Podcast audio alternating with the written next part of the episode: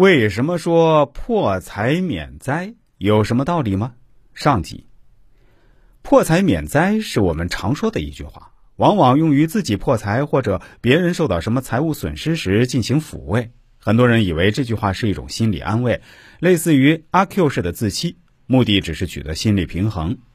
没错，这么理解也可以。但是它不仅仅是心理安慰这么简单，要不民众们也不会口耳相传。流传至今，要知道很多民间俗语的背后都有无数人生经验的总结和神奇的预见启示性。天下万物莫独于人口，众口铄金，连黄金都能销毁的人口，自然是拥有无坚不摧的力量。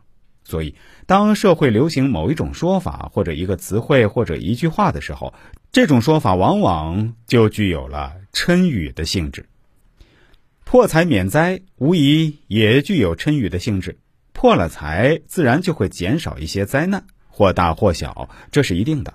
这背后既有宇宙天道的法则，也有易经道理的作用。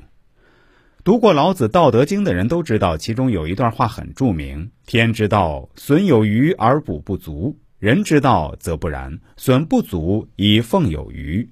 孰能有余以奉天下？唯有道者。”意思很明显，天道就是把多余的拿出来给缺少的，而大多数人的行事准则，则是把贫穷不足的人剥削来增强富足的人。只有有道之人才能效法天道，将多余的拿出来奉献天下。破财的不一定是富足之人，但也可以说是以有余以奉天下，这是暗合天道的。所谓人失之，人得之。易经六十四卦当中，只有一卦是完全吉利的，它就是乾卦。古人将乾卦称之为一谦而四易，天道亏盈而益谦，地道变盈而流谦，鬼神害盈而福谦，人道恶盈而好谦。天道要减少那些多的，而增加少的；地道要改变那些多的，而流向少的地方。地面上的水就是这样，从多的地方流向低洼而少的地方。鬼神降祸于富足而骄的人，却赐福谦卑不足的人；人道则厌恶富足而骄者，喜欢谦卑之人。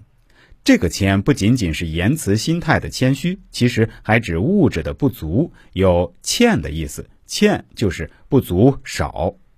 这些话不是着眼于短时间的变化，而是一种大时段的趋势。破财作为一种结果，其原因则需要深思。根据天道的法则，一定是这东西多了，所以才要破损掉。当然，有人会说，我丢了钱，可我不是富翁，这是世俗层面的理解，不是道的层面。须知，所有损失的东西是怎么来的，要用它干什么，为什么会损失掉等等。